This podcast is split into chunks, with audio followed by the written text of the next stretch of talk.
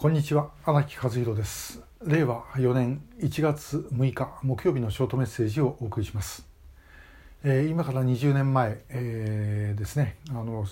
2002年平成14年の10月15日に5人が帰国をします。あの時の 全日空機をですね降りる、まあ、タラップを降りてくる姿を、まあ、ある程度以上の年齢の方はリアルで覚えているでしょうしで若い方でも、まあ、テレビでその後もう何度も放送されましたから、えー、ご覧になってる方も多いと思います。で、えー、あの時私はあの下で、えー、降りてくる人たちを待ってる方だったんですけどもあの全日空機のドアが開いてですねで蓮池さん千村さん曽我さんと いうふうに出てくる時にあの私自身がどう考えたか感じたか、ね、あやればできるんだって思ったんですね。えー、やればできるというふうに思ってるからこそ救出運動を、まあ、それまで5年間ですが、えー、続けてきました。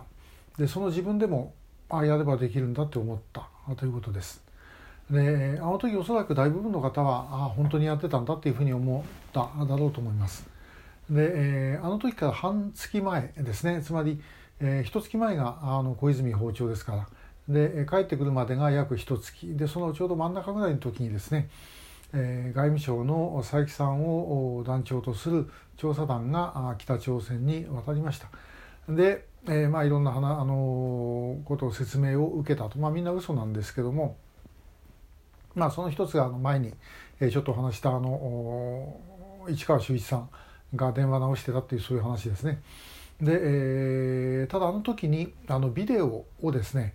えー、撮ってきたんですね。あの蓮池さん、えー、ご夫妻。それから千村さんご夫妻、えー、そして、えー、曽我ひとみさん。あとあの横田めぐみさんの娘さん、えー、キム・ヘギョンさん、えー、不思議な話です。あの時キム・ヘギョンというふうにしたんです。が今いつの間にかキム・ウンギョンになっちゃった、えー、何が変わったのかよく分かりませんけどもそんなことがありました。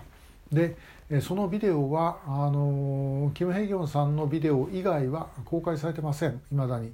えー、ですけども、まあ、私たち救う会の人間とそれからご家族の方々は、えー、見ていると。で、えー、最初に蓮池さんとか千村さんがですねあのビデオの前で喋ってるのを見た時の自分の印象はあ、まあ、最初に感じたことはあ本当にやってたんだということでした。えー、本当にやってたんだって確信持ってるからあの救出運動やってるんですけどね、えー、その私でもあ本当にやってたんだというふうに思ってしまったということです、えー、実感というのがいかに大事かということなんですね。であの映画の「めぐみへの誓い」の総合プロデューサーをやっている、えー、救う会あの秋田の代表そして調査会の幹事でもあります、えー、松村さんがですね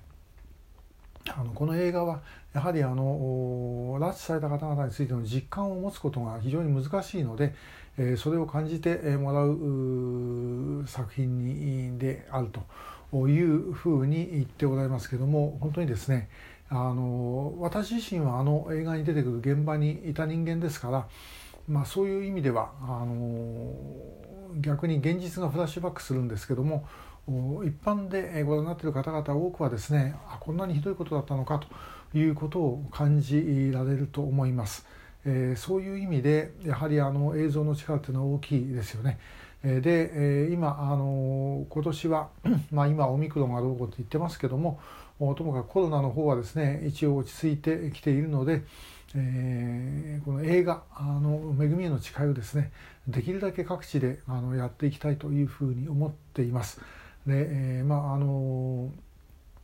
これからですね、えーまあ、本当にあの人数少なくたっていいんです。ともかくですね多くの方今まで見ていない、えー、拉致のことに特に接していない方々がですね、えー、見ていただけるような場を作っていきたいというふうに思っています。であの今まで集会もですねやはりどこでも大体あの県庁所在地でやるというようなことが多かったと思います。で、えー、そうじゃなくてですねあの今までやったことないような場所でやっていけないかということも思ってますのでご協力いただける方ありましたら是非またあのご連絡ください。